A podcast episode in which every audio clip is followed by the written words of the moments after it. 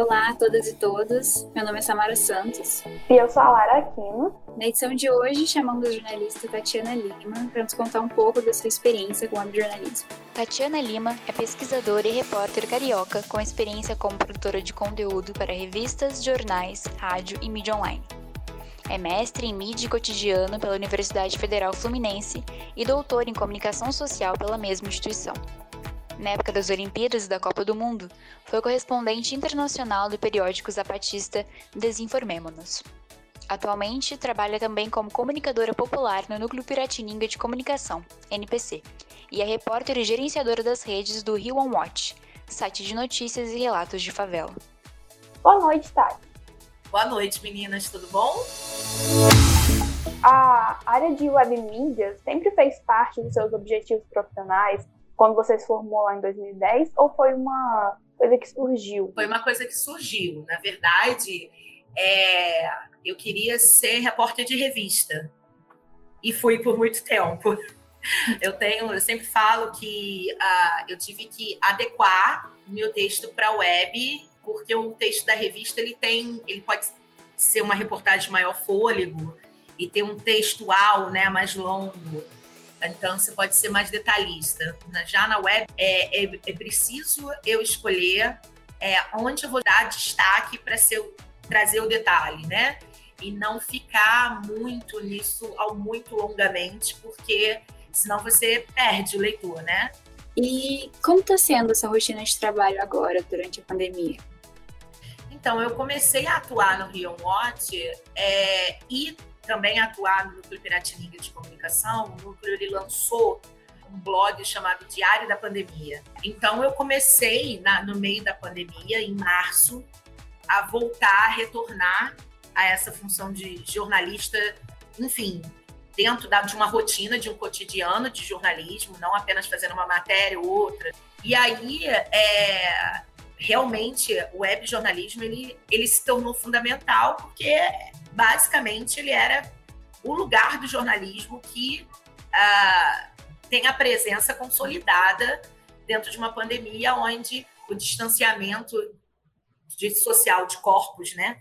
Na verdade, distanciamento de corpos, né? Eu sempre falo isso, que eu, eu acho que é muito errado a gente usar o termo distanciamento social.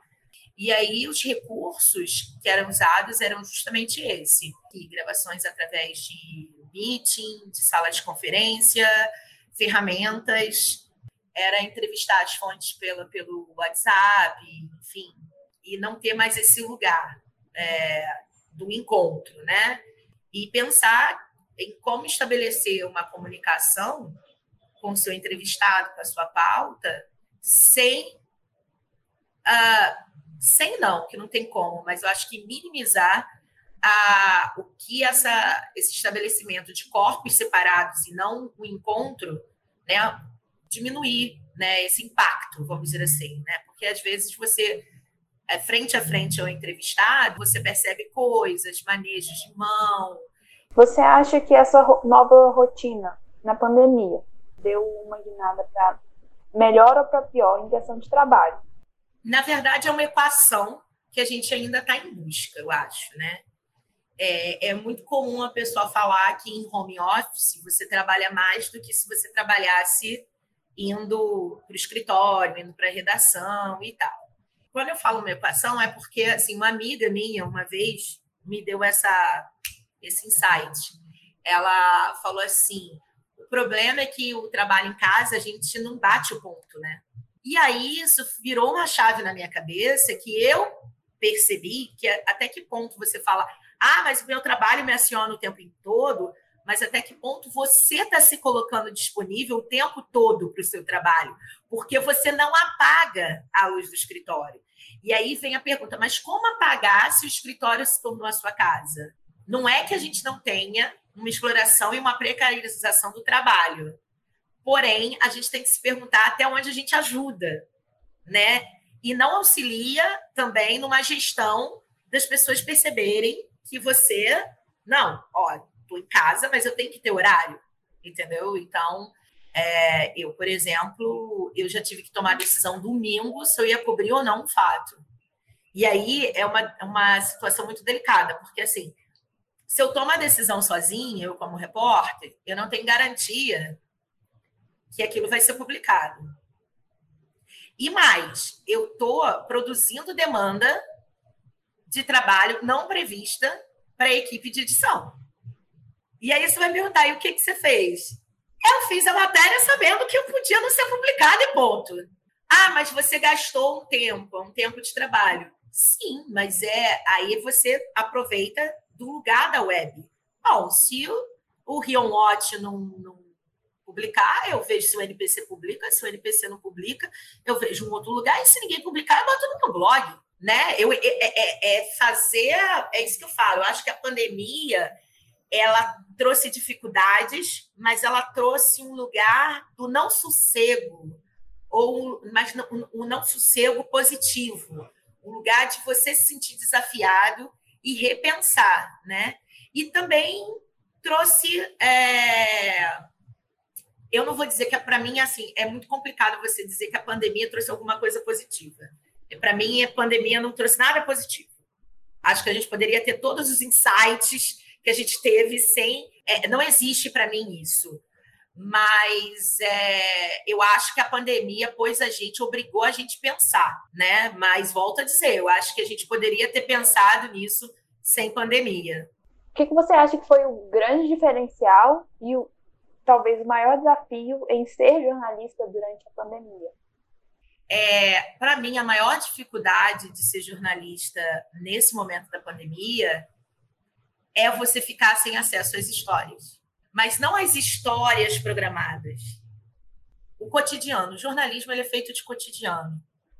Às vezes a gente tem ideia de pauta, a gente desenvolve texto, a gente se inspira, a gente andando na rua, né? É, porque assim, se você é editor e você sempre sai da sua casa, entra no seu carro, entra na garagem do teu escritório onde você trabalha e do escritório você, enfim, provavelmente tem um clima, um nuance da vida do cotidiano que você está perdendo, está perdendo a sensibilidade.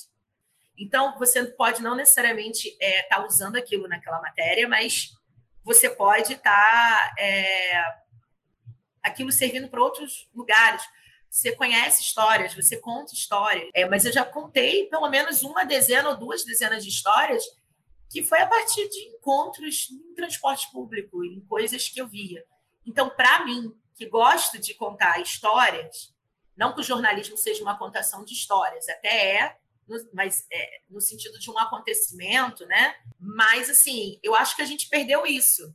Dar um exemplo claro. Eu tive uma amiga até semana passada internada num hospital privado aqui no Rio.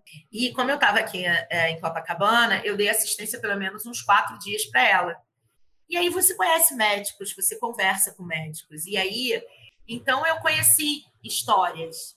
Então teve uma, uma técnica de enfermagem que falou que estava toda feliz um dia quando foi dar medicação para minha amiga, porque ela tinha tomado a vacina. E aí ela comentou que assim, nem liguei para essas coisas de política. Mandei mesmo a foto de eu tomando vacina no grupo da família e ainda falei, tô louca para virar jacaré. Cê, entendeu? Olha que coisa incrível. E aí eu falei, é, como é que foi? Ela falou, olha, eu, eu, eu sempre trabalhei na área da, da, de pediatria mas eu fui para casa um dia, larguei plantão.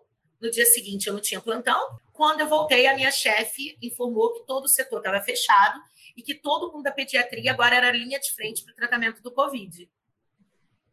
Isso lá em abril, março. E aí ela falou, e na, naquele momento a gente, eu, eu, por exemplo, eu fiquei três meses, eh, quatro meses sem ver minha filha. Então, o fato de um fato. Porque muita gente falou, Tati, você está se arriscando, indo ficar com a tua amiga no hospital. Eu falei, bom, mas se, for, se eu me arriscar para fazer um bem a alguém, tudo bem, eu não quero para ir para a praia, enfim. Né? Aí eu não vou me colocar em risco. Então, foi um risco calculado, dentro de uma certa medida, que estava fazendo exame, estava usando máscara. Mas é isso, o ato de eu estar. Eu estava no. Olha só, eu saí da minha casa, vim para Copacabana, entrei num hospital, fiquei trancafiada de novo e eu conheci histórias, por quê? Porque é isso, quando o repórter ele se desloca, ele chega, ele, a, a história encontra ele. Então é isso que eu acho que a pandemia tirou do jornalismo. É, ele trouxe um lugar de muito risco, eu, é, eu mas não para todos os jornalistas, porque tem alguns, como eu, estão podendo fazer home office. Então, você está seguro em alguma medida. É, mas tem pessoal do jornalismo da linha de frente que está sempre uh, em algum, né, como médicos, pessoal da segurança pública, o caixa do supermercado, que estão nessa linha de frente e estão se arriscando. Então, eu, eu não sei, não quero ser a voz deles, né? É, mas eu também não sei se eles perderam histórias. Talvez não, mas talvez sim porque a, a, a, o foco da cobertura está muito na pandemia. Então, muito obrigada, Tati. Foi uma entrevista incrível e vai ser muito enriquecedora para os nossos colegas de profissão de informação. Imagina, obrigada a vocês, né? Eu acho, eu acho sempre legal. Eu acho que uma das coisas que eu mais tirava proveito da faculdade é, é esse lugar de encontro.